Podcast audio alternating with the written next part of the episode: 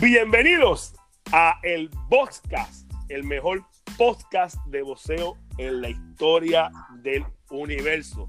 Como todos los jueves, a mi lado está, a mi lado no, a mi distancia está, con esto del coronavirus más todavía, Héctor Guzmán de Frase de Boxeo. Saluda, Héctor. Buenos días, buenas tardes y buenas noches. 13.7 mil millones de años siendo el mejor Boxcast en la historia del universo, con solo 4.5 programas. ¡Pum! Frankie. Saludos, somos los mejores. Apúntenlo por ahí. Apúntenlo, que se los digo hoy. Y este podcast, o sea, el Boxcast, que lo pueden buscar en todas las plataformas, está en Facebook, Instagram, Twitter, Spotify, podcast de iPhone, podcast Google, YouTube. Lo buscan como el Boxcast y ahí van a tener los programas completos de nosotros. Eh, hoy tenemos un invitado especial porque hoy el tema es la crisis del boxeo boricua. Y como todo, pues tenemos un invitado bastante bueno que yo creo que nos va a poder hablar mucho de esto, ya que él es boxeador activo y está, está empezando en sus primeros pininos de siendo entrenador. Es una sorpresa hasta para mis compañeros. Así que saludos, Jason Vélez. Saludos, mi gente, saludos. Jason. Yo estaba pensando en otro. ¿Tú estabas pensando en quién, Héctor? Yo estaba pensando en Orlandito. Y yo también. Yo también. Los cogí, los cogí. Saludos de nuevo a todo el mundo. No sé qué tienen, cómo empezamos. Como estamos hablando del boxeo boricua, a mí me gustaría empezar pues con un parrafito que leí, porque estoy leyendo el, bo- el libro de 90 años del boxeo profesional puertorriqueño, que lo escribió el colega Marvin Fonseca Barahona. Le digo colega porque nos gusta el boxeo, no porque lo conozcan ni porque yo sea periodista. Pero eh, él escribió aquí que el boxeo profesional empezó el 25, ya yo lo había leído en, otras, en, otras, en otros lugares, pero aquí estamos dando crédito porque estoy leyendo literal. El 25 de septiembre de 1927 abrió en Río Piedras el Estudio Universal, el primero bajo la nueva ley del boxeo. La pelea estelar la protagonizaron el venezolano Enrique Chafaret, mejor conocido como Henry Chaf, y el boricua Al Clement. El venezolano castigó fuertemente a Clement, pero los árbitros dieron la pelea empate. Chaff cargó con una bolsa de 445 dólares con 60 centavos y Al Clement con una de 234 con 90 centavos, siendo las primeras bolsas pagadas en el boxeo rentado en Puerto Rico. Coincidencia, empezamos con la pierna izquierda, o sea, le robamos a Chaff, literalmente lo digo, castigaron al boricua, pero al final los árbitros, los referees, whatever, la vieron empate. Dime qué puedo opinar de eso, Héctor. Una decisión localista. Eso fue una decisión localista y además, estábamos comenzando el boxeo, es muy normal eh, todo eso. Y más este, con, con el, el- el pináculo del, del inicio de, del boxeo en el país porcentualmente más exitoso en este deporte a nivel mundialista. Es el país, si no me equivoco, que tiene más campeón per cápita. Cuando pasan más de 10 campeones. Sí, señor. Porque si nos vamos por cápita per se, apunten esto por ahí, gente. Van a ganar las Virgen, que tienen tres campeones en 200, 200 y pico mil habitantes. ¿Qué piensan, Francis? Frankie? Bueno, yo opino lo mismo que, que Héctor. No hay que decir mucho. Eso pasaba, eso, eso pasa todavía, eso siempre ha pasado. Pero antes era bien marcado. antes, antes había que matar al tipo. Y si lo mataba, era un empate tal vez. Jason, Jason, Sí, ¿te sientes que tú has empatado o perdido alguna decisión localista? O tal vez ganado. O sea, si eres sincero, demás. pues mira, no, ok. Yo, una pelea que, que fue en mis inicios, que fue bien controversial, fue con, con Carlos Valcárcel, que de hecho fue en Cataño, de donde es él. Y fue una pelea muy cerrada. O sea, yo te podría decir que, o sea, no, es como, como, como se dice, eso, eso es una realidad. En peleas cerradas no hay robo. Simplemente, pues, esto es un deporte de apreciación y unos ven ganar a uno y otros ven al otro. Entonces, esa, es una, esa fue mi primera pelea que fue realmente bien controversial. Este, Valcárcel vino mejor de lo que yo pensaba. Este, se me complicó, obviamente, su experiencia. Y fue una pelea, pues, que, que yo saqué en los últimos asaltos. Yo entiendo que yo gané la pelea, pero mucha gente, pues, lo vio ganar a él, otros me vieron ganar a mí. Así que, que esa yo creo que, ha sido mi pelea más controversial hasta el momento. También, lógicamente, la de título mundial, que, fue un empate, que yo, yo no puedo ser muy objetivo ahí porque yo siempre me voy a ver ganando a mí. O sea, realmente pues yo, yo vi la pelea y me vi ganando a mí, pero pues mucha gente me vio perder, mucha gente sí la vio empate. Así que, que eso, son peleas controversiales, o sea, no, no, no lo veo como robo. ¿Y tu última pelea? ¿Qué opinas de esa? En esa sí te puedo decir que, que no había manera que yo perdiera la pelea. O sea, sí fue una pelea cerrada, pero si no, si yo no le hubiera dado un knockdown, pues entonces la pelea se podía ir para cualquier lado siendo, siendo justo, pero al yo tirarlo en el último asalto, pues, pues sí, yo, yo gané la pelea, o sea, no hay manera de que yo perdiera esa pelea. Para que y, busquen en YouTube, dile con quién fue el rival de la pelea y termina la línea.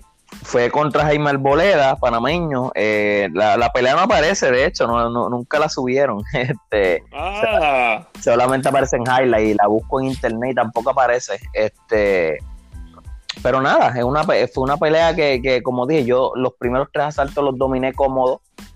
Ya luego desde el 4 como hasta el 7, él, él, aunque fueron asaltos cerrados, hubieron asaltos que podían ser para cualquiera, pues él, llevó la mejor parte. Ya en el 8 yo retomé un poquito y ya el 10, 11 y 12 fueron míos. O sea, lo que daría una pelea empate si no hubiera caída. Yo lo tumbo en el 12.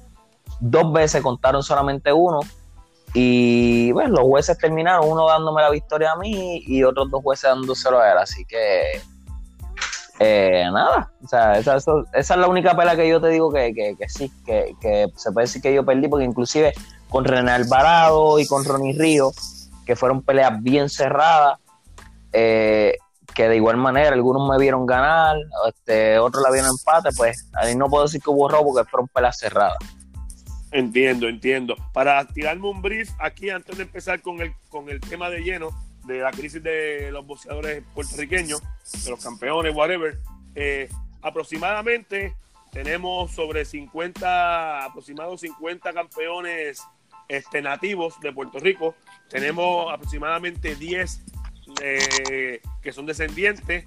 Estamos, somos como la sexta potencia mundial, o sea, de más campeones Estamos por debajo de México, Estados Unidos, Inglaterra, Japón y entiendo que Corea del Sur, no sé si Frankie me puede, con uno de los dos Coreas, tienen bastantes campeones, pero sí. todos esos datos, todos esos datos, antes que me de interrumpir, todos esos datos los vamos a dar exactamente en un programa en un futuro que vamos, que vamos a hacer, que se va a llamar Puerto Rico versus México, la rivalidad. Ahí vamos a dar muchos datos de esto que le gustan a la gente. Eso viene después. Ahora empezamos, porque yo tengo una opinión, y mi, opinión es bien corta sobre lo que está pasando eh, de la debacle o de la crisis de boxeo, del boxeo boricua. Pero quiero escucharlo a ustedes primero porque mi opinión es bien corta y precisa. ¿Cuál es tu opinión sobre esto, Héctor? Y me dijiste en backstage, a los otros días, sacaste un montón de cosas. Yo espero que las saques ahora. Tira, Héctor. Ya yo expliqué en el programa antepasado el asunto del manejo y por qué por proteger una inversión pues desprotegen eh, la realidad en cuanto a la calidad del boxeador. Ese es un punto importantísimo. El otro punto importante que creo que no lo hablamos el otro día tampoco y me parece que es eh, lo, más, lo más fuerte en la crisis boricua es que Puerto Rico, y lo pueden buscar estadísticamente, de los países que podríamos llamar Latinoamérica, aunque económicamente nunca lo ligaron a Latinoamérica porque está ligado a Estados Unidos, es el país más sólido en cuanto a ingreso per cápita. ¿Qué significa eso? Un puertorriqueño gana aproximadamente quizás dos veces o 1.75 más veces al año dinero que el mejor país de Latinoamérica completa. Entonces, la, el asunto de ingresos es muy importante. ¿Por qué es importante? Porque un boxeador es un muchacho de escasos recursos que pelea para mejorar su estatus financiero.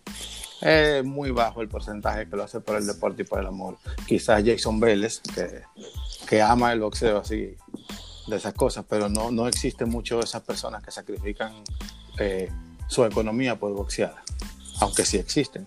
Entonces, pues cuando un muchacho de Latinoamérica pues se mete a boxeador, da la vida por esa carrera y trata de, trata de, de, no solamente llegar, sino cuando tiene los primeros tropiezos, se levantan porque no tienen otra opción. El puertorriqueño tiene la opción de emigrar a Estados Unidos, tiene la opción de trabajar, no se va a maltratar, la seguridad social de su país es mucho más, eh, aunque tienen sus problemas, ¿no? Pero es mucho mejor que Latinoamérica completa. Entonces a mí me parece que es un asunto económico en el cual, como esto es un deporte tan duro, luego de, de, los primeros reveses, ya dice, no, yo ya estoy entrando en edad, ya me quiero casar, quiero tener hijos, voy a trabajar. Eh, y no tienen ese problema de, tener una vida eh, por lo menos digna por, el asunto, por un asunto económico. Y yo creo que por ahí es que es el gran problema de este momento del boxeo boricua, porque ahora estamos en una época del mundo, está más globalizada, todos vemos más cosas y es una época más económica y menos romántica. Frankie. Bueno, yo, yo me he explicado muchas veces hasta en live sobre esto. Y hasta Jason sabe que yo he tenido mi, con algunos promotores, he tenido pues, mis diferencias. Porque ellos quieren que yo me ponga, y yo puedo entender que me pongan al lado de ellos como negocio. Es que Frankie, que el negocio del boxeo es de esta forma y no se puede llevar de otra. Ellos están pensando en ganar dinero. Y yo vuelvo y lo repito y lo siempre repetiré, la mayoría de los promotores no le importa mucho si el boxeador llega o no llega. Si llegamos, la pegamos. Dimos el cantazo, tratamos de sacar lo más que pueda y se acabó. Si no, pues mira, vamos a exprimirlo, el muchacho habla mucha gente, entonces le van, le van eh, añadiendo, le ponen rivales súper mediocres. Entonces, hay otra cosa, me los comparan con los de antes. Ah, no, es que antes sucedía eso. Yo, sí, mira, posiblemente sí, sucedía. ¿Qué? Espérate, ¿qué pasó aquí? Discúlpenme que me entró una llamada. no fue mi Continúa, intención. Mira, pues, como, como, como estaba diciendo, posiblemente, o sea, pasaba eso antes, sí pasaba, pero cuando tú venías a ver, como una vez, pues, tuve una, una, un debate muy bueno con un manejador y yo le dije, está bien, tú me, vas en- tú me dices que, que tu muchacho lleva, hay que llevarlo poco a poco, que tan solamente llega a 12 peleas y me das ejemplo de boxeadores de antaño que con 12 peleas estaban en la misma. La diferencia es que el tuyo lleva 13, 3, 3 años con 12 peleas y el de antes hizo 12 peleas en menos de un año y por lo menos al menos tenía un tipo que, le- que, que- que- que era de talla, que le daba, que le, que daba contienda. ¿Por qué entonces, si es lo mismo, porque ahora estamos tan, tan mal ahora mismo? Solamente tenemos un campeón mundial. Un campeón mundial. Y- Jason. Ah, no, no, perdé- per- perdón, Frankie, sigue con la línea y, que, y que Jason. Esto, nada, eso, e- eso para mí, aparte de lo que dijo este eh, Héctor, de la parte económica, pero también tenemos que ver una cosa. Yo entiendo que aquí a veces los mismos, el mismo promotor, sí ayuda a algunos muchachos. Eh, eh, no todos van a llegar a campeón mundial, pero hay veces que, que hace que, que- que algunos muchachos se crean la película. Héctor dice que está la parte económica, que los muchachos, pues aquí, pues tenemos, pues tenemos esa, esa ventaja eh, por ser, entre comillas, yo no estoy de acuerdo, pero una colonia. Eh, sí somos una colonia, pero no estoy de acuerdo en eso de que para la parte económica, porque aquí bastante costosa que es la vida. O sea, eh, si a- allá cobran poco en Latinoamérica, pero el, el gasto no es tan grande como es aquí también. O sea, es básicamente lo mismo. Lo que pasa es que aquí somos más, o sea, somos como más acomodados, más tirados como hacia atrás. Y, ese es el problema, no hay, no hay esa hambre. Entonces, ¿qué pasa? Tú ves un muchacho con 2 y 0 y la primera derrota, el primero medianito que le echen, eh, pierden, ya pierden el amor, ya se quieren quitar. ya, ya, entonces el promotor, ¿qué va a hacer? Te voy ahora a conseguir unas peleitas, vas a ir apretado, pero vas a ir con dinerito. Pero hay un detalle, siempre nos quieren vender que los boxeadores, ah, no, este tipo es, bueno, 2 y 0 con 12 no ese es bueno. no, me, no me trates de engañar a mí, estás engañando al público. Yo me defiendo un poco en esto, pero estás, dañando, estás engañando al público. ¿tú sabes? Entonces, no te moleste si, si el fanático no te apoya, porque se van a dar cuenta. Eso es lo que está pasando aquí. That's. No sé lo que piensa ahí Jason al respecto. Que, quiero saber eh, la, opinión, la opinión de Jason como boxeador, que él está viendo sus colegas boxeadores, y después cómo la está viendo en su poca experiencia como entrenador, porque él puede ver dos perspectivas que tal vez no, no, nos localicen a nosotros qué es lo que está pasando. Sí, eso es así. Eso así, mira, eh, yo, yo soy como, como la página de ustedes, yo soy neutral. este, y digo esto porque todos tenemos culpa, o sea, cuando digo tenemos, hablo de boceadores, manejadores, promotores, es lo que está pasando ahora. Y teniendo todos pues sus puntos a favor y me, gustó mucho las cosas que dijeron ambos, Héctor y Frankie, porque esto no es algo que es de una sola cosa, es algo que, como dice Héctor y Frankie, es algo que, viene por falta de hambre de, lo, de parte de los boxeadores y en eso estoy hablando como, como, como entrenador eh, y también lo he visto como boxeador, que, tengo pues la dicha de, estar en los dos ámbitos y ahora yo de entrenador pues he visto muchas cosas que como peleador mismo, aunque las viví, no las entendía. Eh, los boxeadores, como dice Frankie, se han recostado mucho. Eh, y como dijo Héctor, todo ha evolucionado tanto, la, la vida económica es tan fácil y sí, antes hacían todo por necesidad. Todavía tú ves países eh, como República Dominicana, eh, Panamá, whatever, que todavía son de escasos recursos y pues esa gente tienen que hacerlo por, porque realmente lo necesitan, por necesidad. Y como él mismo dice esto, son pocos los que lo hacen por hambre, o sea, por, por, por deseo, porque realmente quieren hacerlo. Y en ese caso, pues, uno de los mejores de esta era, aunque haya tenido sus peleas controversiales y haya sido un negociante, pues tienen que admirar a Mayweather, porque a, pesar de todos los millones que, que, tuvo, seguía entrenando, dedicándose y, demostrándole al mundo que él era el campeón. Cosa que no ha pasado con Adrian Broner ni con Bonta, que la primera que ganaron un poquito de dinero, pues se volvieron locos y se escracharon.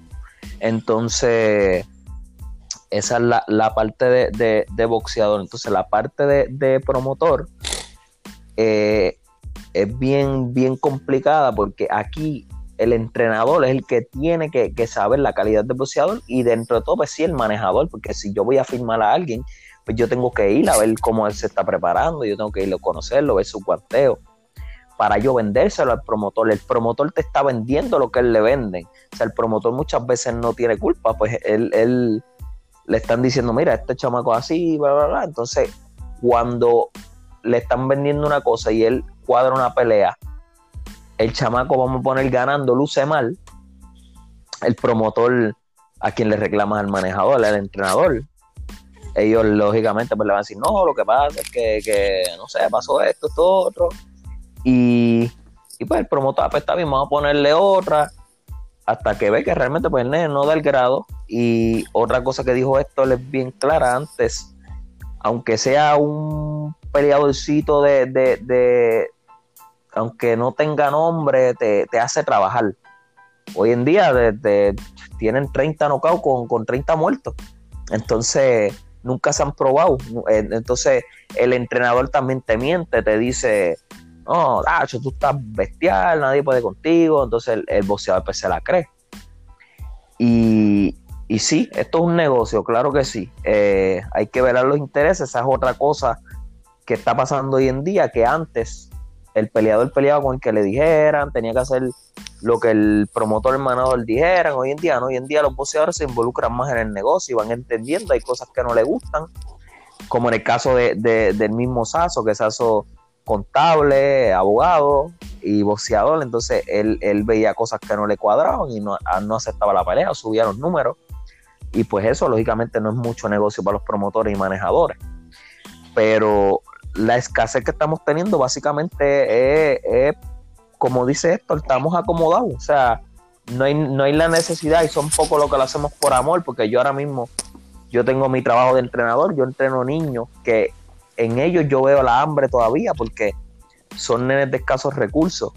Y y tienen ese deseo que pues me tienen a mí, que yo he tenido la experiencia, he estado de, ahora de entrenador, he estado de boxeador, he, visto cómo trabajan los promotores, los manejadores, y yo les aconsejo para que salgamos de toda esta escasez, que es trabajo de todo, o sea, pero, pero yo siempre eh, le voy a echar la culpa al boxeador, porque Millo, que es mi entrenador ahora, Emilio Dosada, puso un escrito el bien interesante, que me gustó mucho lo que dijo, porque es bien real.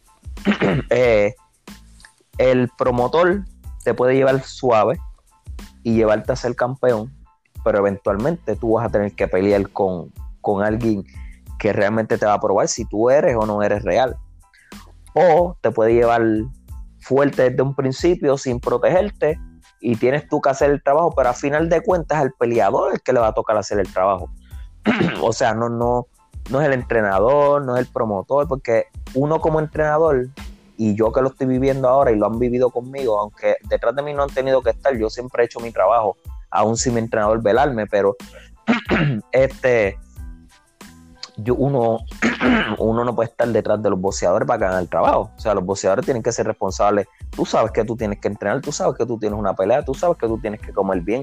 Yo no tengo que pesarte cada vez que tú llegues para saber en cuánto tú estás. No, es tu responsabilidad de tú saber que tienes que velar tu peso. Yo te puedo enseñar mientras tú estás empezando. Pero si ya tú eres profesional, ya tú sabes cómo funciona esto. O sea, tú eres, como dice la palabra, eres un profesional. Tú tienes que ser responsable de todo lo que se haga. Que sí, que hay promotores que te llevan al matadero, no te cuidan, no les interesa, solamente pues quieren buscarse par de pesos. Es la realidad. Pero vuelvo y digo, como dijo Millo, a final de cuentas, el peleador es el que tiene que demostrar porque a Tito Trinidad llevaron de hembra varias veces y él le arrancó la cabeza a todos esos tipos y se hizo el nombre que se hizo. Y como y, menciono Tito Trinidad porque es más conocido aquí en Puerto Rico, pero hay muchos casos. O sea, eh, para mí, eh, también el entrenador, como dije, tiene, tiene que ver, como dije, porque yo tuve mi, mi primer entrenador que fue el que me enseñó, José Parrilla. Él, por mejor que yo hiciera algo, que de hecho en ese entonces pues yo no tenía experiencia y me molestaba, pero ahora entiendo que lo hacía por, por ahora que yo soy entrenador lo entiendo también, porque Millo es igual. Eh, no, lo hiciste bien, pero hay que mejorar esto. Entonces todo el mundo diciéndome que lucí brutal, yo veo la pelea lucí brutal, pero ellos están buscándome lo que hay que corregir. Entonces los entrenadores hoy en día, no, no, no todos, o sea, la gran mayoría, eh, ah, no, tú eres una bestia, tú esto, tú, otro. No, mira, háblale claro, siempre hay que mejorar. Por mejor que sea el muchacho, siempre hay algo que mejorar. Jason, ah, este, ah, ah, perdón que te interrumpa. Sí. Eh, te voy a hacer una pregunta eh, sobre lo último que están diciendo relacionado con eso. ¿Tú crees que hoy en día tenemos un gran por ciento alto o bajo de entrenadores capacitados? ¿Tú crees que tenemos un porcentaje alto o tenemos un porcentaje bajo de entrenadores capacitados, tanto en ayudar al muchacho en lo técnico como en lo emocional o psicológicamente? Tenemos un porcentaje bajo, los hay, pero es bajo. O sea, hay una nueva cepa eh, que realmente pues lo hacen por lo que creen saber o, por, por ganarse un dinero ese, es un error que cometen muchos entrenadores, pensar en que se van a hacer millonarios con el boxeador cuando realmente no es así. El deber de uno como entrenador es enseñar a ese muchacho que ese muchacho llegue porque la estrella es él, no es uno como entrenador. Entonces, sí tenemos dos o tres entrenadores por ahí todavía. Muchos de ellos pues ya, ya están entrados en años y, y pues ya no les queda mucho. Lógicamente no, no tienen la misma energía, pero tienen el conocimiento. Pero por eso, por eso yo cuando decidí cambiar de entrenador me voy con Millo, porque Millo es joven, tiene la experiencia, tiene el conocimiento y todavía tiene ese deseo de ayudar a las personas. Millo es una persona que me recuerda mucho a mi primer entrenador, a José Parrilla. Si tú no estás ready, no vas a pelear, punto, no me interesa. Ah, pero es una pelea, yo la firmé, pues no te subo, que te suba otro. o sea, así debería ser. Así debería ser. Muchos entrenadores por, la pauta, por la, pues no, sí, yo te subo, ah, ¿cuánto tú entrenaste? Dos semanas, olvídate, vamos para allá. No, las cosas no son así. Aquí hay responsabilidad de todo. Entonces, tú tienes que darle. los boxeadores, y digo los boxeadores, me refiero a ellos y no me incluyo porque no soy así. Eh, los boxeadores, pues, eh, son como nenes chiquitos en el sentido de que tú tienes que estar velándolo y tienes que estar diciendo las cosas que ellos saben que tienen que hacer. Oye, no, como dije, tú sabes lo que tienes que hacer, hazlo. A mí, mi, mi preparador físico me da rutina y si yo no me levanto, fue decisión mía, yo no puedo echar la culpa a nadie.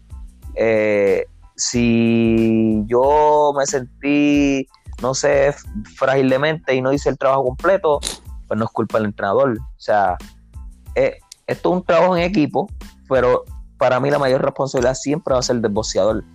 Y te lo digo como boxeador y te lo digo como entrenador. O sea, yo como boxeador nunca le he echado culpas a nadie de mis derrotas. O sea, eh, yo he sido el responsable y cuando yo entendí eso es cuando yo realmente mejoré y ahí sigo mejorando. Así que todo boxeador debe entender que, como dije, el promotor te va a llevar hasta cierto punto, ayudándote o desayudándote, pero siempre depende de ti, siempre depende del boxeador y, se ha perdido esa hambre. Razón exacta no lo sé. Quizá como dice Héctor, la economía ya está tan avanzada que, ya pues no necesitan sacrificarse como antes. Hoy en día cualquiera vive, es cómodo donde sea y, sin pasar necesidades. Pero, pero no sé, el, el, hambre, para mí le falta hambre a los boxeadores. Yo, yo, yo, lo mío es más, más sencillo y preciso y va, y va con lo último más o menos con lo último de Jason. También no nos hemos dado cuenta, el boxeo a nivel mundial ha evolucionado mucho. Correcto. Ahora, ahora están esos ucranianos matando gente que nosotros no sabíamos de ucranianos superestrella nunca. Y ahora están esos ucranianos, ver Lo que es Usyk, lo que es Lomachenko y los que siguen, y porque están debutando ahora de amateur, que antes no debutaban mucho. Ahora están debutando. Hay muchos mucho europeos buenísimos y, el nivel está más competitivo. Entonces, si mezclamos eso con la echadez para atrás de los boricuas, porque somos a veces medio hechos para atrás, no entiendo mucho lo de la economía, porque la economía, en cuestión de tener, estar mejor económicamente un poquito que los demás países latinoamericanos, puede ser, puede ser beneficioso y puede ser en contra. Porque entrenar, entrenar en un gym con el piso de tierra y el saco de goma es duro. Y yo he visto campeones que han salido así de México. Entonces, pues acá tenemos un saquito chévere, tenemos un gimnasio bastante adecuado y salen y no salen tantos últimamente. ¿Sabes? Solamente tenemos un campeón. Yo creo que Puerto Rico tiene talento en boxeadores, tiene talento también en entrenadores y hay una nueva cepa de entrenadores, como dijo Jason, como Millo. Está este muchachito del oeste que es bastante bueno y bastante dedicado, que es Trabal, José Trabal son, son gente como que dedicada y son gente nueva que parece que estudian un poco más el boxeo y están enfocados en, en, los boxeadores y no en la fama, como dicen algunos. se enfocan en sus peleadores. Yo creo que es que la crisis no es tan crisis porque siempre van a haber boxeadores talentosos, pero hay algunos que se creen la película rápido y ahí es que fallan porque se creen las películas, están en el hype, tienen 15 y 0, 20 y 0 y pierden una y de ahí no son iguales. O es una, o es el primero que le echaron que era bueno, o ya lo afectaste psicológicamente con la derrota. Entonces, pues se quedan ahí con un talento y después que pierden, algo pasa, no es como los mexicanos, que tienen un chip que pueden perder cuatro veces y después que se hacen campeones nadie se los gana. ¿Sabes? Mira Salido que se quedó campeón con 11, con 11, con 11 derrotas y después fue, para ganarle había que joderse. Juan Manuel Márquez ganó por el primer título como a los 30 años y después había, que comérselo con pique, ¿sabes? Son unas cosas que, uno no ve. Yo creo que somos medio desganados, somos bien orgullosos y cuando perdemos, como que se nos va la motivación a algunos. Yo admiro, yo admiro eso mucho de Jason, porque Jason pierde y está hablando, al otro día que perdió, está hablando de que se va a hacer campeón mundial. Y yo digo, este cabrón lo que, ¿sabes? Tiene una confianza y sigue para encima, porque, ¿sabes? Básicamente pierde y está hablando, no, vamos a seguir para el título. Y yo, este tipo quiere seguir peleando. ¿Sabes? Que eh, siempre han mirado eso de él, además de que ya yo se lo he dicho mil veces.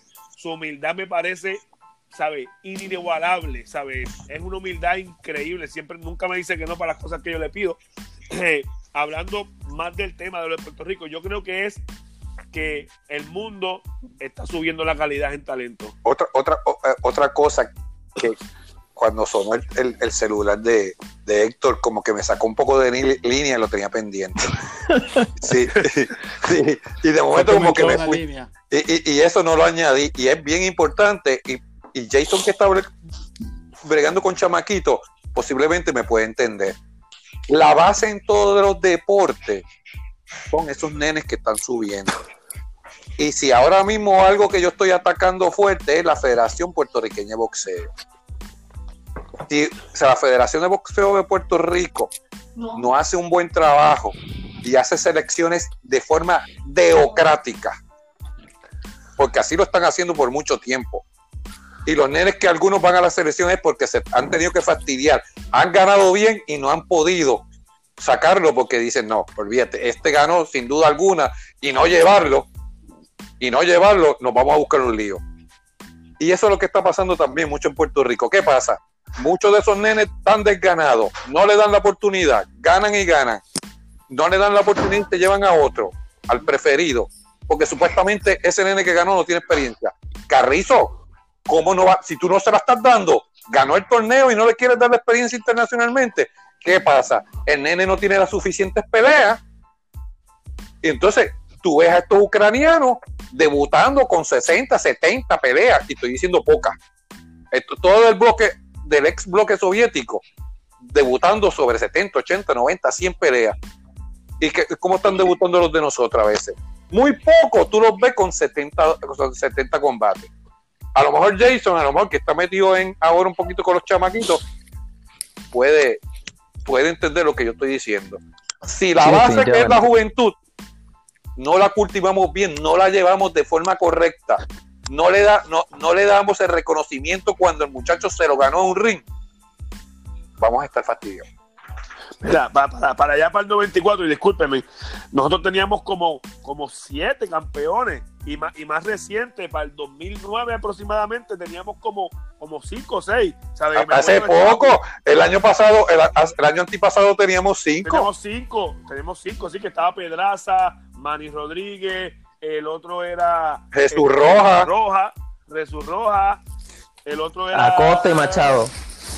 Ahí están los otros dos. Ahí estaban los cinco. Y en, y en el, y en, el, y en el 2009 teníamos a, a Iván Calderón, me acuerdo, a Miguel Coto, Juanma López.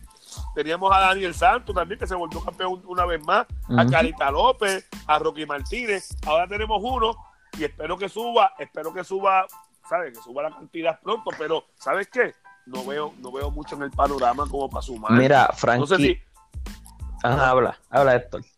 No, iba iba a mandar a Ah, Héctor, no sé tú- si tú ves Héctor. No sé si tú ves, si tú ves gente Héctor por ahí en el panorama o alguien. Mira, este, te tengo una preguntita, Jason, pero Sí. antes de eso voy a dar unos datitos.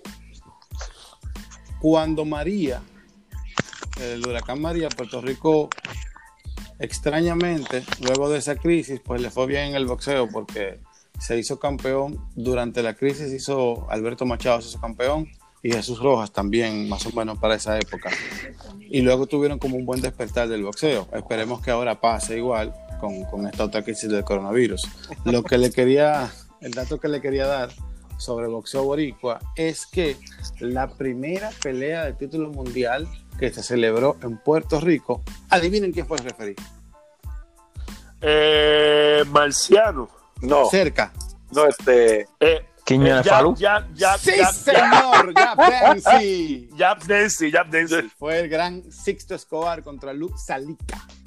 Jab La, yeah. la sancionó la, la Comisión Atlética del Estado de New York. Eso fue en el año 1937. Que El Quiñones señor- Falú.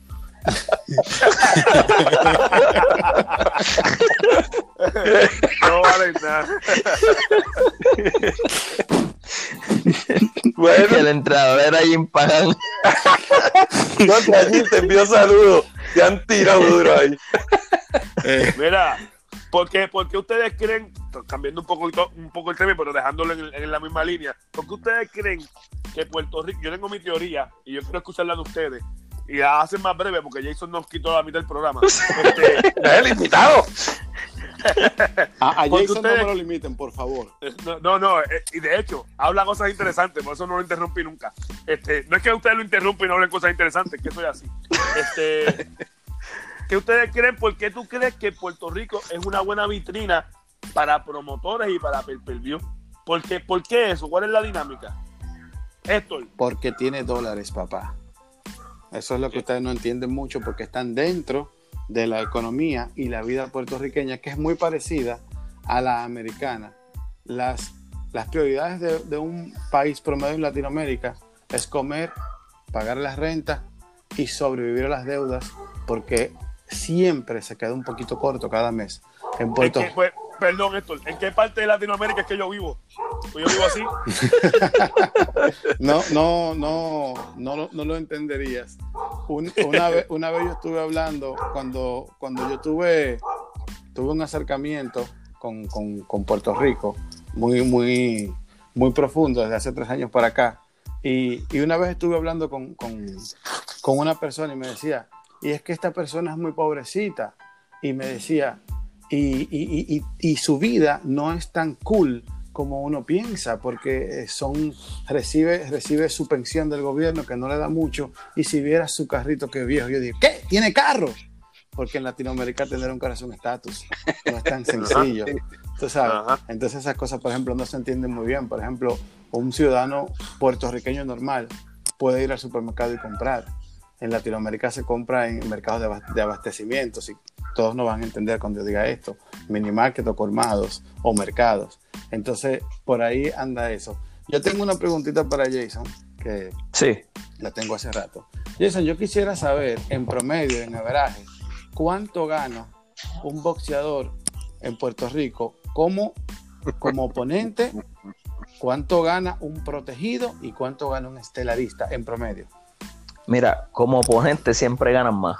Este, porque por ejemplo, tú te puedes ganar 5 mil, 10 mil pesos eh, siendo la estrella que sea, pero pues entonces el rival por venir a pelear en tu casa y todo, pues te pide ganarse lo mismo o, poco más que tú. Eh, por ejemplo, yo he tenido peleas que yo me he ganado 10 y mi rival 20, porque pues es el oponente, entonces pues para aceptar pelear conmigo pues tuve que coger más, otros han pedido 15, se los han dado, eh, eso sí son de aquí mismo, aunque sean oponentes, pero siempre, por lo menos aquí, el oponente gana más, no, aquí no está la dinámica como en Estados Unidos, tú eres la estrella, tú eres el más que gana, no, aquí al contrario, aquí el oponente gana más. Pero esos son en peleas más o menos niveladas. Ya cuando estamos hablando de un, de un boxeador de, que a lo mejor a eso se refiere Héctor, de un boxeador de 5 y 0 contra un boxeador de 0 y 2. El de 0 y Ahí 2 puede- te gana más que el de 0 y 5. Son- Por ejemplo, son- siempre el oponente gana más, a menos, a menos que tú seas campeón ya, entonces pues, pues ya lógicamente pues ahí tú no vas, no van a ganar más que tú, pero siempre o el 95% de las veces el oponente gana más. O sea, aunque tu, nom- aunque tu nombre sea Alexis Díaz. Correcto. De hecho, Sí. Alexis Díaz estoy casi seguro que se ha ganado más que muchos de sus rivales ahora mismo. sí, pero un tiempecito, Uh. porque lo que pasa es que yo me quiero referir eh, al averaje, no caso específico. Por ejemplo, ok, estamos ya en la pelea estelar, que muchas veces vienen extranjeros o muchas veces, tú sabes. Ahora bien, vamos a ver, nosotros tenemos el boxeador que va a mitad de cartelera. Vamos a ver, cuando tú peleaste con Juanma López, que fue peleón, te felicito, no solamente por, por la victoria, porque tú eres el favorito, te felicito por cómo tú asumiste esa victoria. Fue un hecho muy loable y, y vean la pelea y luego vean las entrevistas posteriores y la foto que Jason publicó en sus redes sociales, dándole su respeto, su cariño y su amor a, a Juanma López, que después terminaron entrenando juntos. Ujú, ujú. Entonces, por ejemplo, en, en tu pelea, ese día, que la recuerdo tanto porque fue Tito Trinidad y escribió un artículo bastante emotivo sobre él, eh, había un muchacho, no sé si era apellido Nieves o algo así, que era el que estaba peleando cuando, cuando peleó, cuando entró Tito Trinidad a, a la arena. No me acuerdo, estaba volviendo, pero él estaba incluso en un peso un poquito más alto, era 108, 112 libras más o menos. Esos boxeadores que están a mitad del evento y que dan una pelea tan buena o mejor que la estelar, ¿cuánto gana un muchacho de eso? Ah, sí, no, de hecho, eh, sí, no, no, no, no ganan tan bien, porque es que el boxeo no, no todo es eh, por si tú eres estelar o no, o al menos aquí en Puerto Rico, es de acuerdo cuánto tú vendas y, de acuerdo tu nombre. Por ejemplo, Juanma López y yo, cuando peleamos, eh, lógicamente era mi compañía, eh, yo era el que pues, este, en ese momento básicamente venía mejor. Eh, ya él se había retirado, había vuelto una victoria con Papito, pero pues ya la gente decía que estaba acabado. Pero Juan Malo había sido campeón del mundo, o sea, sea como sea, la gente a quien conociera a Juan Malo, pues no era Jason Vélez, pues lógicamente pues él cobra más. Entonces, esa, esas carteleras que, esas peleas de pesos bajitos, entre menos peso tú eres, menos tú cobras. Así que muchas veces sí, son los, los, que dan mejores peleas. Por ejemplo, tú tienes un estelar, un 140, un 147, pero tienes entre medio un 122 y 122 ya, porque es menos peso, cobra menos si no tiene el nombre. Entonces, a lo mejor te dio mejor pelea, que, es lo que tú dices, pero es, negocio. Básicamente todo esto se ha vuelto negocio, como estaban hablando ahorita. Y una última pregunta que te tengo, ya para concluir con esta línea. Yo conozco, yo conozco boxeadores puertorriqueños que para poder, para poder hacer el título del mundo tuvieron que pelear de gratis por contrato. Cuando quieran me lo puede preguntar el No lo sé, lo sé. Entonces, yo te pregunto a ti. No te lo pregunto a ti como boxeador. Si tú conoces a algún boxeador que ha tenido que pelear de gratis o por la dieta o porque yo te estoy pagando la pelea y te estoy ayudando, eh, te voy a pagar, no sé, 500 dólares. En República Dominicana 500 dólares se le paga a un boxeador bien, normal. Pero en Puerto Rico yo sé que no es así. Cuando te digo 500 dólares por decir que no le están pagando. Pues mira, te, te, te voy a contar y no voy a hablar por lo menos de número exacto, te voy a dar eh, cifras, número, el número en cifras. Eh, yo debuté por 500 dólares. Eh, ese fue mi debut ya después de mi debut, pues lógicamente uno va ganando más en cada pelea. Eh, yo llegué a pelear por cinco cifras. Llegué a pelear, entonces ya había peleado por el título del mundo. Eh, perdí mi invicto. Eh, después de mi invicto, perdí cuatro veces, perdí tres veces corrido, o sea, tuve cuatro derrotas en línea. Entonces, yo aún seguía ganando cinco cifras. Hasta que peleé con José Santiago, pues con José Santiago pues me, gané cuatro cifras. Este, pero ya luego de Ojo, eh, pues, ahí se termina mi contrato en promoción en Mil Coto, entra Javier Bustillo, me hace el acercamiento de pelear contra Alberto Mercado. Alberto Mercado es invicto de la compañía en ese entonces. Entonces, pues, yo lógicamente, pues como dije, el rival se supone siempre se negocia y, gana más. Entonces, pues yo le estoy pidiendo una cifra a Javier, entonces fue muy por debajo, lógicamente, y, no, no estoy criticando a Javier como promotor, lógicamente él está velando su negocio y, su peleador era Alberto Mercado, no era yo. Entonces, pues, más un ofrecimiento de, de cuatro cifras, pero de muchos menos cuatro cifras de lo que yo le pedí.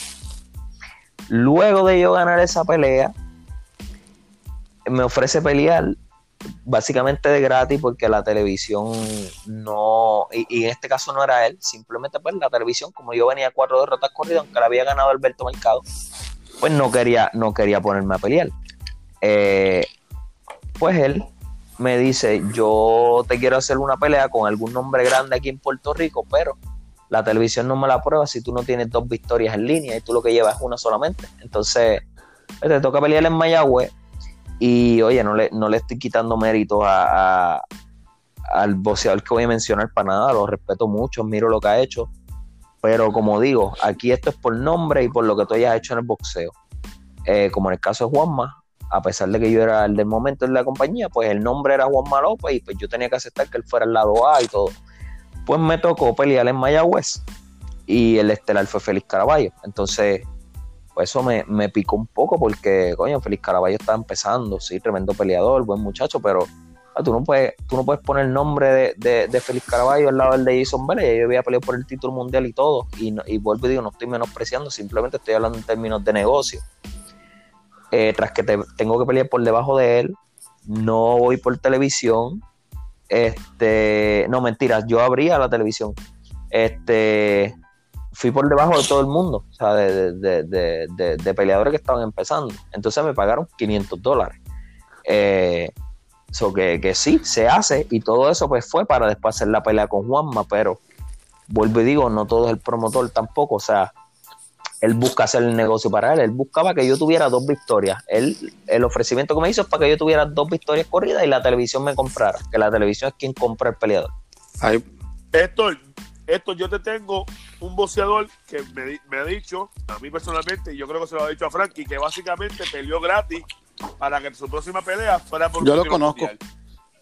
y, ten- Ok, y se tengo, llama y tengo Papito, copia. Papito Vázquez, Papito Vázquez versus Roberto Leiva. Él me lo ha dicho a mí en la cara, el periodo de gratis para que su próxima pelea fuera por un título mundial y se la dieron, que fue contra. Yo tengo la copia Sí. del contrato, cualquier cosa, cuando la necesiten. Tú Si sabes que quiere- ¿Y si qué alguien dice? quiere Dice- desmentirnos, dice si cero. quiere desmentirnos, yo tengo la copia del contrato. eh, En esa, esa, momento se la mando. esa es la parte que ¿Y qué dice? ¿Qué dice? ¿Qué dice el contrato? ¿Cuál es el número? Ok, esa es certificado. E- e- esa es la parte que yo siempre me va a molestar. O sea, porque vamos a poner así, el boxeador es el que está arriesgando su vida, es el que está dándolo todo, para que todos los demás cobren, y cuando viene a ser, es el empleado, como quien dice, de quinto nivel. Esas son las cosas que Sí, no pero- pueden- yo no puedo entender. Sí, pero Frankie, aquí tenemos que ver una cosa. El boxeador está aceptando el trato. Eh, eh, pero el problema es ese, ese es el problema. Sí, Cuando pero es que si, si no pelea, no, no, si no acepta, no va a pelear. O sea, entonces, No lo, lleva- no, lo- no lo llevas a la pelea de Yo título, lo- eso tienen que aceptarlo. Eso yo lo puedo, eso puedo entender, pero entonces todo esto, todo esto que está pasando es porque todos los boxeadores, como siempre ha pasado así, pues entonces pues hay que aceptarlo de esa forma. Miren, Y, y, ese, y eso es lo que yo siempre digo que es tan contradictorio. yo voy a hacer una anécdota. Yo voy a hacer una anécdota. Eh, y claro, va a comprometer a mucha gente, pero lo voy a decir primero porque me da la gana y segundo porque no tengo que respetarle nada a nadie. En el boxeo tenemos al promotor, que es la persona que organiza el evento y que gana dinero con eso. Eh, tenemos a los organismos, que es como la liga. Vamos a poner que la NBA es el organismo.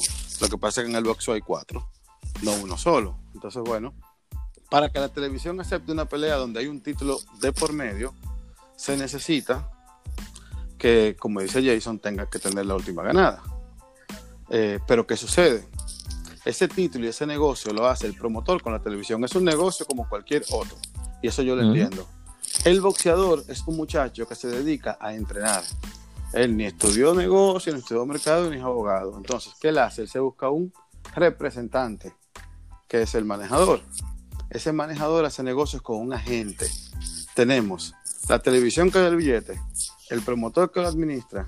El promotor tiene el matchmaker, que solamente el matchmaker es la persona que se encarga de, de buscar los dos rivales que van a pelear. Siempre a favor del que está pagando, que es el promotor. No a favor porque la pelea está arreglada, pero que la pelea sea más o menos en que el mío yo sepa que pueda ganar, a menos que sea una, una junta de dos promotoras. Bien, entonces después que ese matchmaker llama a los agentes. ¿Quiénes son los agentes? Los agentes son personas que conocen boxeadores, entrenadores, que conocen gimnasios, que conocen a todo el mundo y pueden, por ejemplo, buscar esos boxeadores. Va a pelear Canelo Álvarez con Billy Joe Saunders. Le van a poner la semiestelar, seguro vamos a poner a Ryan García de semiestelar.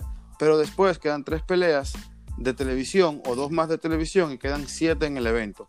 El agente busca los siete oponentes que van a enfrentar a los siete boxeadores que el promotor va a, a- poner ahí a hacer lucir y las otras de televisión que necesitan boxeadores que den buena batalla pero que pierdan. ¿Ok? Entonces la gente se busca a los managers.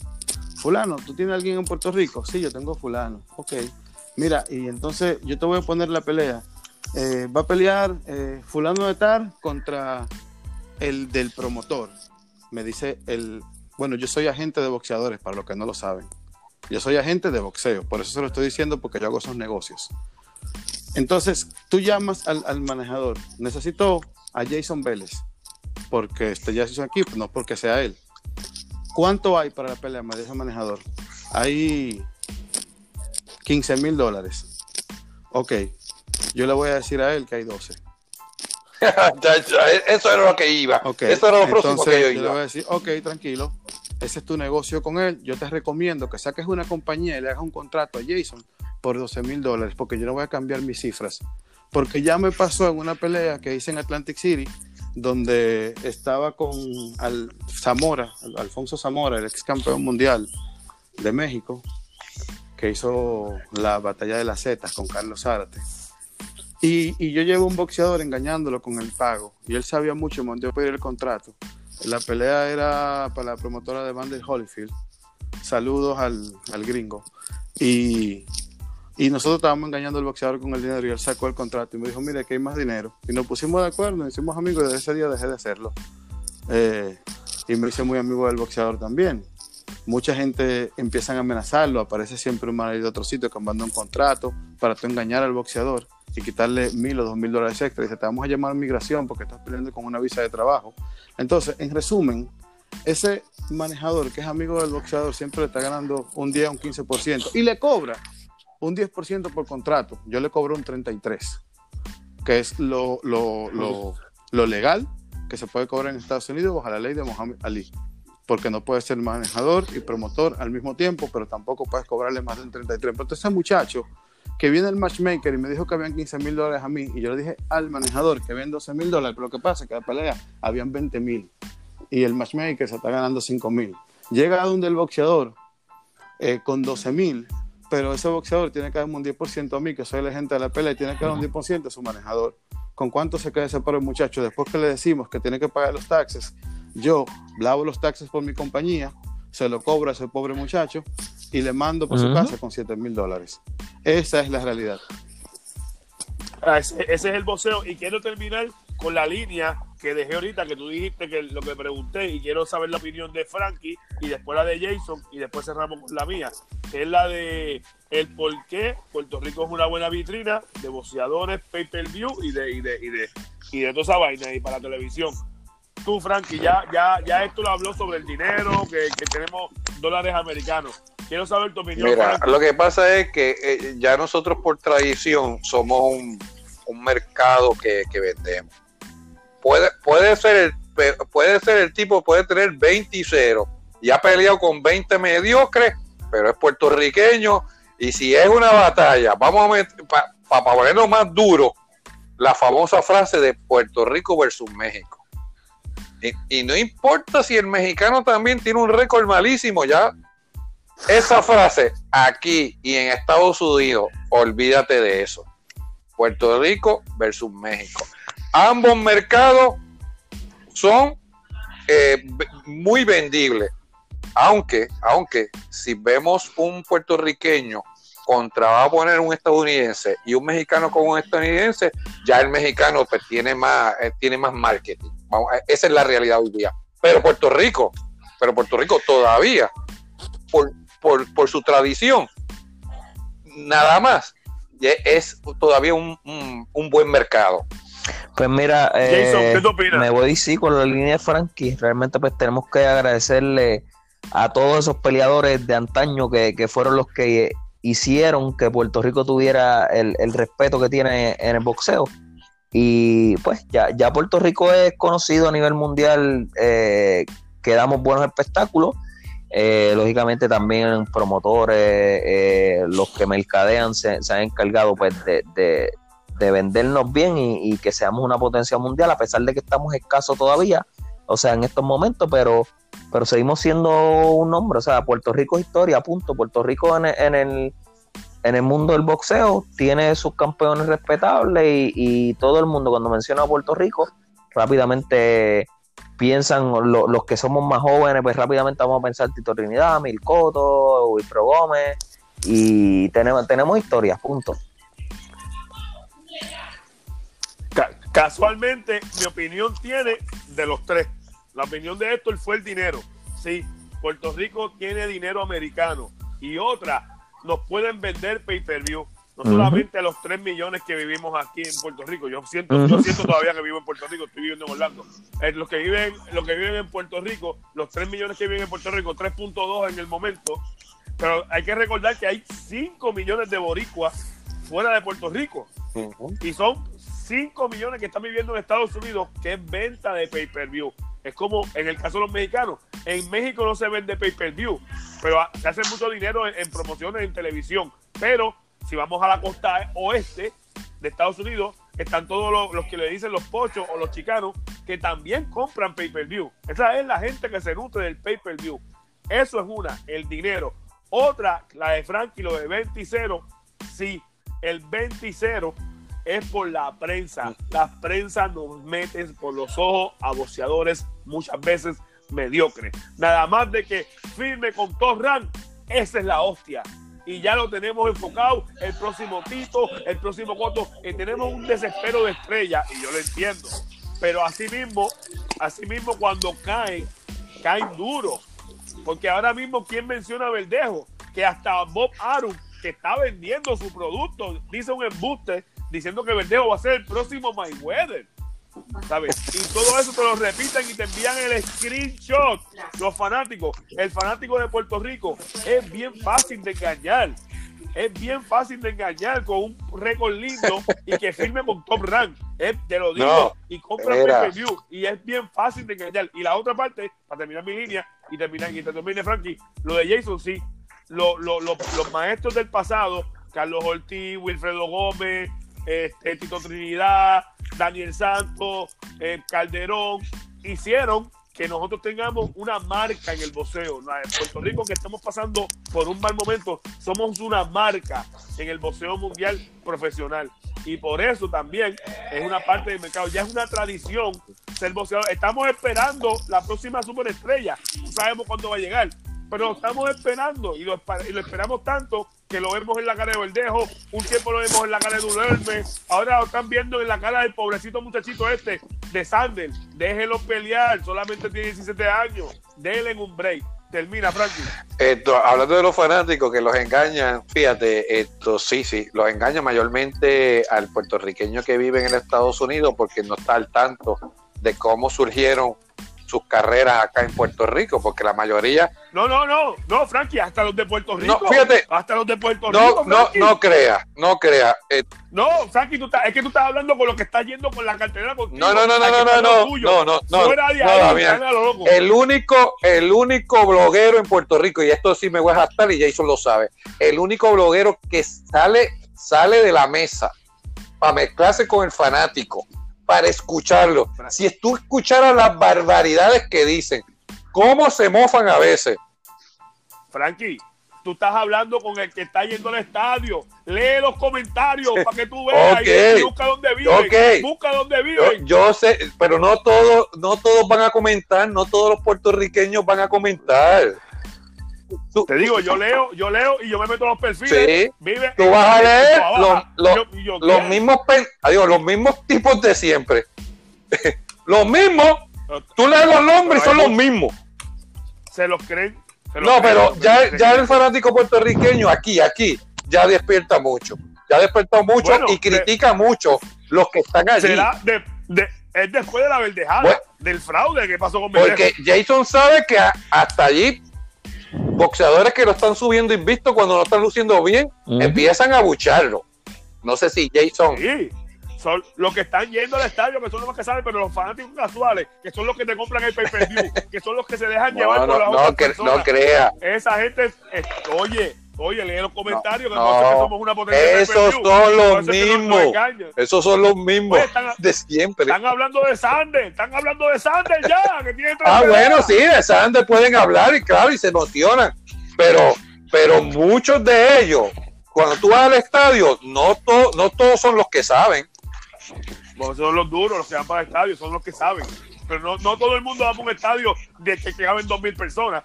Puerto Rico está lleno de, personas. Bueno, bueno, bueno, bueno, bueno. Saludos a Sánchez Sayas.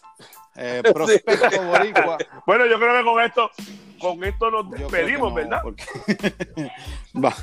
No, estuvo bueno, pero hay que dejarlo porque a, a Jason le han tocado la puerta. Le, han- le- le- le está ladrando el No, perro. el, el, A per- Jason ya- el perro estaba, el perro estaba diciéndole a Jason, Jason, ¿no has Sí. dicho esto todavía? Mira, antes, antes, Así- antes de concluir, así que- yo quiero dar una noticia porque no dimos noticias hoy, se- fue, muy bueno el tema. Y quiero hablar un poquito de, de- de la carrera de, de Jason Vélez. Jason Vélez peleó el título mundial este, frente a Gradovich. Gradovich. Sí, Evgeny. Gradovich. Evgeny Gradovich. en una pelea, en un peleón que les recomiendo a todos que fue empate.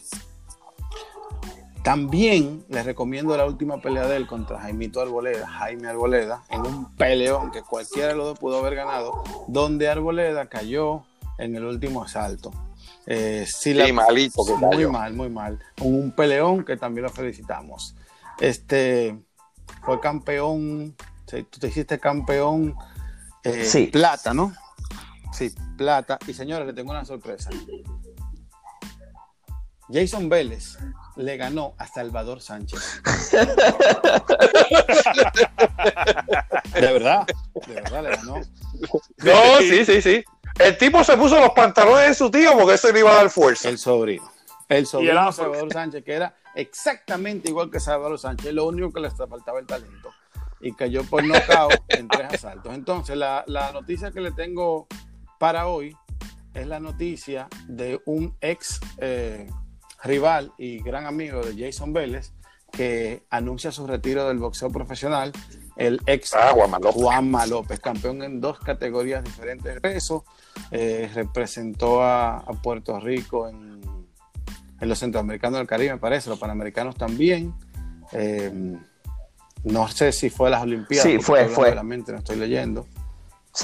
Sí, Y sí, fue, fue, considerado un artista del knockout.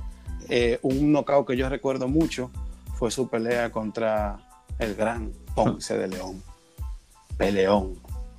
Dos, Dos knockouts. Incluso dos cuando knockouts ya yo pensaba que ya no le quedaba absolutamente nada, viene y lo noquea. Y cuando pelea con, con Jason Vélez, eh, como dijo Jason Vélez luego de la pelea, yo quizás no enfrenté al mejor Juanma López, Mm. estoy diciendo de la mente, pero enfrenté al mejor Juanma López que pudo estar Mm. en ese momento. Y él lo demostró durante cuánto duró la pelea, porque sé que fue una pelea bien dura para ti, donde tú te empleaste fondo. Sé que al final, aunque nunca lo admitas, tú bajaste un poquito por respeto a, a- a. Juanma López. Mira, Y, y hay otra pelea, antes que termine Jason, hay otra pelea que fue buena de Jason, que la hizo. En Gwen, fue Gwen, Dat Gwen, vietnamita. Dime el nombre, Jason.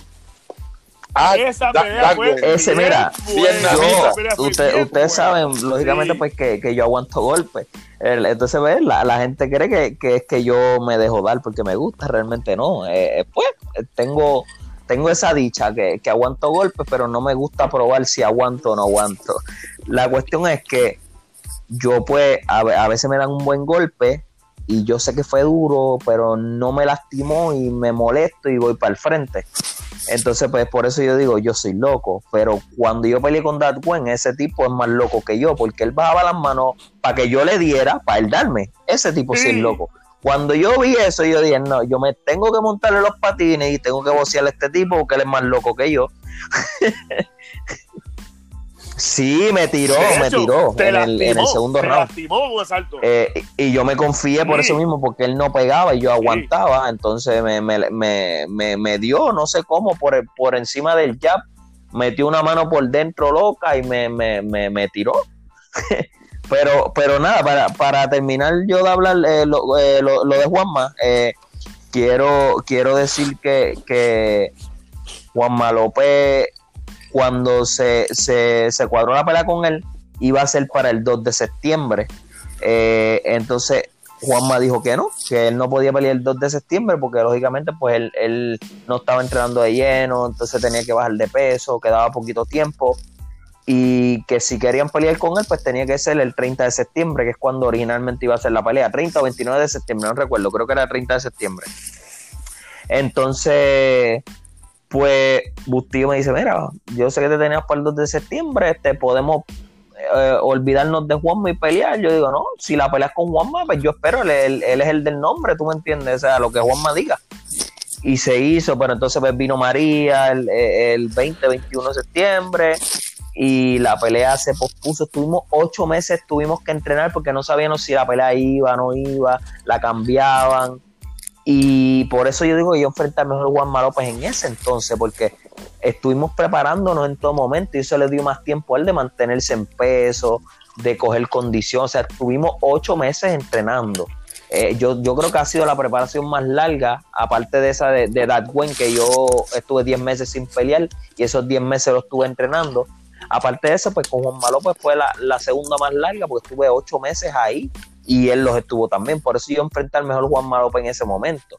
Y en lo que me dijo Héctor de que baje por respeto, realmente eh, sí, pero no del todo. Lo que pasa es que Juanma eh, empezó dándome y yo sentía como si él me daba batazo, o sea, yo sentía como si él me daba batazo encima de la cabeza y me estaba dando, me estaba dando duro, y yo sentía las manos. Ya en el tercer asalto, entiendo yo que, que por la experiencia de él, él lo hizo a propósito. Él bajó la intensidad y empezó a darme más suave. Y yo pensé que ya él se estaba quedando sin gasolina. Y dije, ahora es que voy yo para allá. Y fui para allá afrentado y me dio con el gancho y me tambaleó. No sé si alguno se dio cuenta, porque realmente pues no lo mostré, porque él mismo no se dio cuenta. Si él se hubiera dado cuenta, yo estoy seguro que iba a matarme. Entonces, pues cuando yo llego a la esquina, en ese entonces William Cruz era mi entrenador, me, me dice, ah, te lastimó, ¿verdad? Y yo le dije, sí me dijo, pues te dije que no te pongas a pelear con él, sigue boceando, pues nada, seguimos boceando, este, o, o, no boceando, sino esperando lo que él viniera, porque Juan me iba a venir eventualmente. Ya en el round 7 u 8 sí yo sentí que él bajó completamente, pero no quería arriesgarme porque Juan seguía dando duro y yo dije, si me arriesgo me va a dar un, un buen palo y, y, y, no sé si esta de me tire. Entonces en la esquina pues yo le decía a Willy, mira, ya, ya él bajó, yo quiero ir para allá. Me decía, no, no vamos a arriesgarnos. Y yo, pues está bien, es verdad, no vamos a arriesgarnos. Estuvimos, estuvimos hasta el round 12, que en el round 12 le dije, mira, coño, ya ese hombre está muerto, o sea, yo quiero ir para allá. Me dice, ¿tú quieres ir para allá? Sí, pues dale, vamos para allá. Y entonces ahí, ahí es que yo me arriesgué y fui para allá, pero si Juanma saca una mano, o sea, en cualquier asalto Juan más duro. O sea, por eso mi respeto siempre para él. Como dije en el escrito, que, que a pesar de yo haberle ganado, pues no, no puedo calzarme sus zapatos todavía. Yo creo, gente, que esto es todo por el bosque. No sé dónde te encontramos en las de redes. Héctor. Twitter, Instagram, Facebook, fdbplus.com y en Twitter, Andrickson underscore RD, A-N-D-R-I-C-K-S-O-N rayita abajo, RD. Nos quedamos con muchos temas boricuas pendientes y tenemos que hablar de Javier Bustillo y la situación personal y boxística que está pasando en estos momentos.